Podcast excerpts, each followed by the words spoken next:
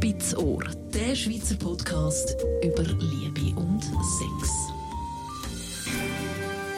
Heute einmal in einem Bett. Und zwar in einem wunderbaren, grossen, schönen Bett. Im Bett von der Dania Schiff. Dann. Dania, danke vielmals, dass ich da liegen darf. Hey, ist super, dich im Bett zu haben. also es ist wirklich sehr, sehr heimelig, kann man sagen. Und wir reden jetzt aber ein bisschen über etwas anderes, was nicht so heimelig ist. Und zwar Vertrauen in der Beziehung. Als Beispiel ist ja nicht unbedingt nur Eifersucht und alles äh, Mögliche, was mit anderen Leuten zu tun hat, sondern es geht ja auch um kleine Sachen in der Beziehung. Und zwar, wenn jetzt jemand einen Brief bekommt, also der Partner kommt einen Brief über, darf ich jetzt den aufmachen oder nicht? Nein, grundsätzlich dürftest du den auf keinen Fall aufmachen, außer das ist anders abgemacht in der Beziehung.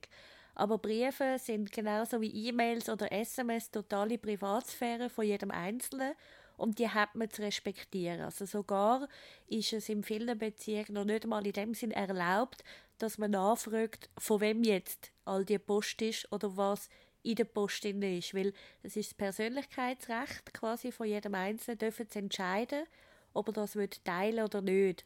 Und genau wenn man vom Thema Vertrauen redet, dann denkt man eben normalerweise immer nur an die ganz grossen Sachen, wie eben Betrug. Aber der Teufel ist häufig genau diesen kleinen Detail, dass man am anderen Auftrag gibt, zum Beispiel bringen wir den Brief auf Post oder würdest du das und das noch abklären? Und dann haben die einen überhaupt nicht mit der Annahme, dass das dann wirklich stattfindet, sondern sie müssen dann nachfragen, nachbohren, nachgehen.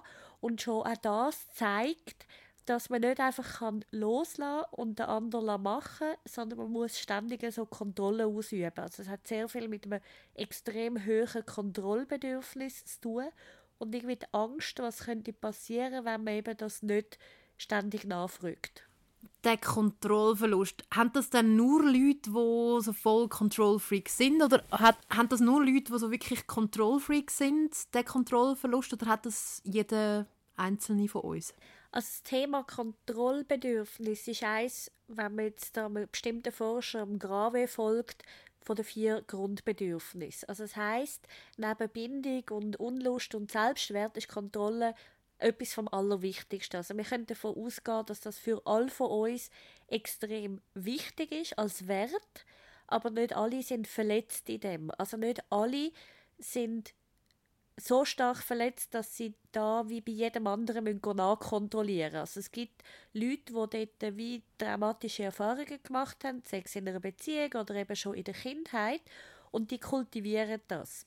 Also es heißt auch ganz viele Control Freaks laufen rum, wo gar nicht bewusst wissen, dass sie Control Freaks sind, weil es geht immer so ein bisschen durch, oder? Also sagen wir, das sind zum Teil dann Chefs, ähm, wo sich das auch, auch, als Aufgabe gesetzt haben, ihre Mitarbeiter eben zu kontrollieren. Und dort darf es sozusagen sein, aber eigentlich innerlich leiden sie darunter, wenn sie das nicht machen können. Oder eben in der Beziehung, wo es dann nicht gut ankommt, oder bei den Kindern, wo es dann nicht gut ankommt, dort gibt es dann Konflikt. Also es ist nicht per se eine schlechte Angewohnheit, aber es macht einfach das Leben unglaublich anstrengend und wenn sie dann eben in einem bestimmten Moment nicht mehr kontrollieren können, dann leiden sie. Also Leute, die halt jetzt zum Beispiel eher so einen Brief öffnen, wollen dann mit ein bisschen kontrollieren, ah, was macht der und so. Genau, sie haben nicht unbedingt Angst, dass es jetzt zwangsläufig etwas ist, was gegen sie selber geht, aber es ist so das Gefühl, ich muss doch wissen, was bei meinem Partner alles läuft. Vielleicht meinen sie das sogar im Guten, ich will doch ihm schlecht ersparen oder ich zahle doch die Rechnung einfach mal so von meinem Konto aber das kommt gar nicht darauf an, ob Motive nett sind oder nicht nett.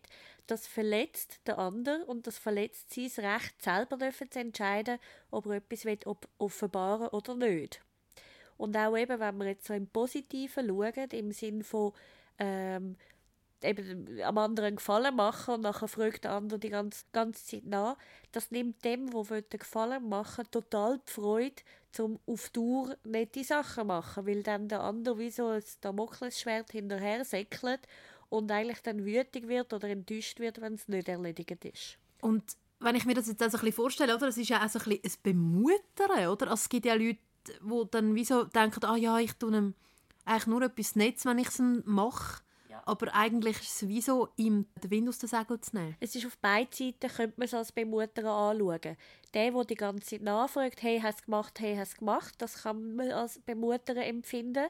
Und der, der dann andersrum ähm, will einen Gefallen machen kann man auch als Bemutter anschauen. Also eben der, der dann am anderen die Schwierigkeit aus dem Weg räumen kann man auch als Bemutter anschauen. Also das heisst, es gibt nicht in dem Sinne eindeutige Diagnose, aber es geht immer darum, warum macht es dann der andere und bevor dass man überhaupt so Sachen macht, muss man es zwangsläufig in der Beziehung diskutieren, weil wenn das beide okay finden und beide überhaupt kein Problem mit dem sehen, dann dürfen wir ja Post gegenseitig aufmachen oder eben die Sachen abholen oder einfach so für den anderen erledigen. Aber wenn der andere eben nicht einverstanden damit ist, dann muss man das auch können respektieren und muss man lernen, das Ganze können aushalten. Und das ist genau der Punkt, wo die meisten dann wie nicht akzeptieren, weil die sagen dann, ja, aber ich meine es doch gar nicht böse oder sie kommen so mit Plattitüden, in einer Beziehung muss doch das möglich sein und es kann ja nicht sein, dass der Geheimnis vor mir hat oder solche Sachen. Ich muss doch alles wissen von meinem Partner, aber das ist kompletter Bullshit, weil es ist auch wichtig in einer Beziehung, dass man eine eigenständige Person bleibt und kann sie und darf sie und trotzdem den Rahmen von einer vertrauensvollen Beziehung einhaltet. Also das heißt, man muss trotzdem können sagen, eben betrügen darf man nicht, also man muss einander können glauben und das auch einhalten. Das heißt ja sozusagen, dass du sagst jetzt eigentlich, man darf Geheimnis voreinander haben. Unbedingt. Man darf unbedingt Geheimnis voreinander haben. Aber es gibt in dem Sinn gute Geheimnisse und schlechte Geheimnisse.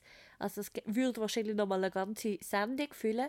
Aber Quintessenz aus dem ist, es geht darum, dass man darf Sachen für sich machen Also nicht jede Minute muss der andere mitbekommen.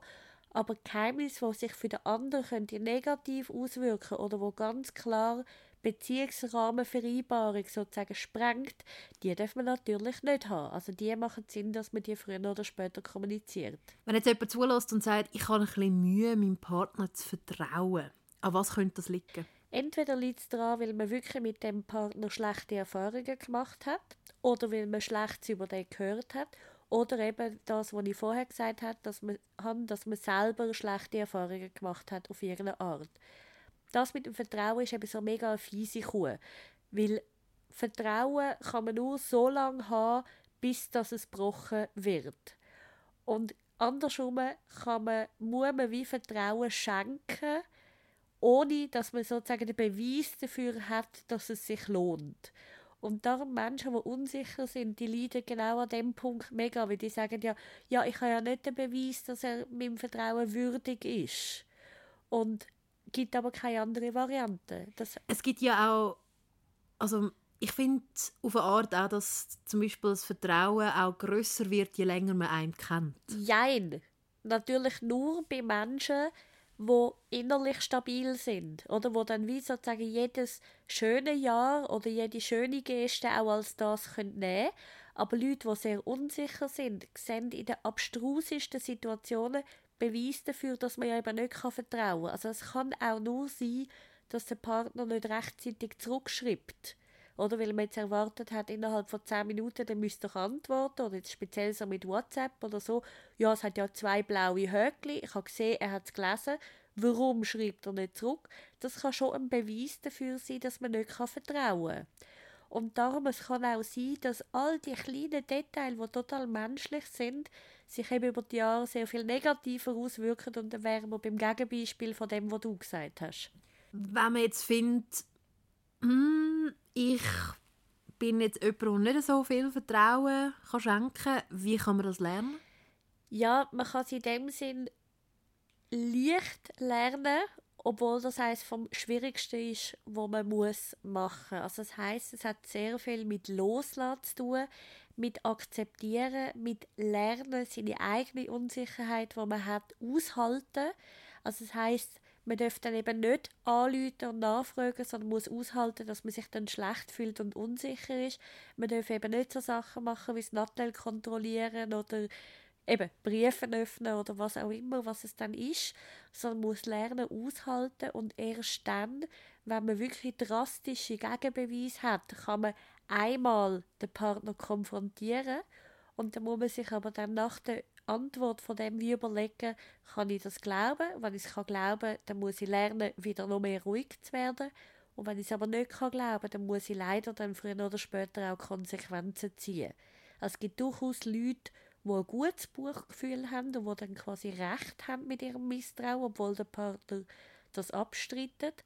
Aber was total schädlich ist für alle beteiligten Personen, wenn man ständig in dem Misstrauen inne ist, ständig der Partner probiert, hinterrücks zu fragen, eine andere Variante zu finden, etc. und dann aber trotzdem wieder einknickt und bleibt. Und dann leiden alle Beteiligten, weil dann wird entweder der Partner unschuldig ständig beschuldigt oder ständig benörgelt sozusagen, oder er wird zu Recht beschuldigt, aber dann passiert auch nichts. Also es heißt, dass mit dem Vertrauen lernen hat sehr viel oder nur damit zu tun, dass man muss lernen in sich ruhen, sich beruhigen, um dann immer mehr am Bauchgefühl auch echt können zulassen im Sinne von hey, wo reagiere ich jetzt gerade eigentlich über? Also wo ist es wahrscheinlich nicht wirklich wahr und wo hat es eben durchaus etwas, wo, wo Sinn macht zum Nachgehen. Die andere Seite, es gibt ja immer wieder Beispiele von Leuten, die mit einem Partner zu tun haben, der eben kein Vertrauen hat, sie kontrolliert, ähm, ihnen ständig anläutet. Ich kenne da jenes Beispiel auch von früheren Jahren, wo ich jünger war, wo Kolleginnen, Freunde hatten, wo sie die ganze Zeit äh, Schritt und Tritt verfolgt haben. Wie kann man jetzt mit mit einem Partner umgehen, der jetzt eben nicht so viel Vertrauen hat. Was kann man da machen? Wie kann man sich aus dieser Situation herauswinden? Wie kann man ihm das mitteilen? Das Schlechteste, was man machen kann, ist am Kontrollbedürfnis vom anderen nachgeben. Also das heißt, je mehr man dann Eingeständnis macht, je weniger man geht, je mehr man am anderen quasi Transparenz erlaubt, dann wird es zwar im ersten Moment quasi besser, weil man sieht, wie der andere erleichtert ist, aber es wird nie bei dem bleiben. Also das heißt, es wird sich immer mehr ausweiten, es wird immer mehr dazukommen, es wird immer mehr hinterfragt und, und quasi äh, beobachtet. Und das heißt, wenn man nicht vorhat, wirklich ein Leben in einem quasi selber gemachten Gefängnis zu verbringen, dann muss man ganz klare Grenzen lernen setzen. Was findet man okay? Was möchte man am anderen zugänglich machen? Und was möchte man auf jeden Fall behalten?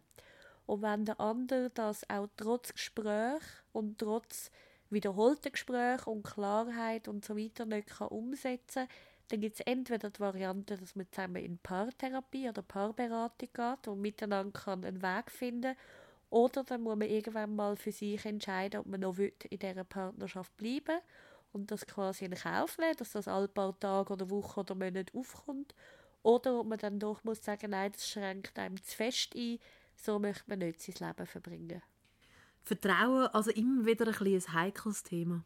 Absolut, also es ist halt im Endeffekt eins wirklich von unseren Grundbedürfnissen, die wir gestillt haben und je näher einer Person dass wir sind, desto wichtiger ist ja auch, dass der uns nicht verletzt. Und da nimmt es bei vielen eben dann so ein dramatisches Ausmaß an und, aber es lohnt sich, das auf den Schirm zu holen und entweder bei sich anfangen zu ändern oder wirklich den Partner damit zu konfrontieren, dass der das muss angehen Danke vielmals, Daniel Schifftan. Über das Thema Vertrauen haben wir geredet und das nächste Mal gibt es ein Sprichwort, das wir ein bisschen auseinandernehmen. Was sich neckt, das liebt sich. Nein, umgekehrt. Was sich liebt, das neckt sich. Was sich liebt, das neckt sich. Also oh, oder? Jetzt bin ich gerade selbst. Ja, das bin ich im Fall selbst. Ja, das stimmt wahrscheinlich beides. Spitzohr. Spitzohr. Der Schweizer Podcast über Liebe und Sex. Alle Informationen auch auf spitzohr.ch.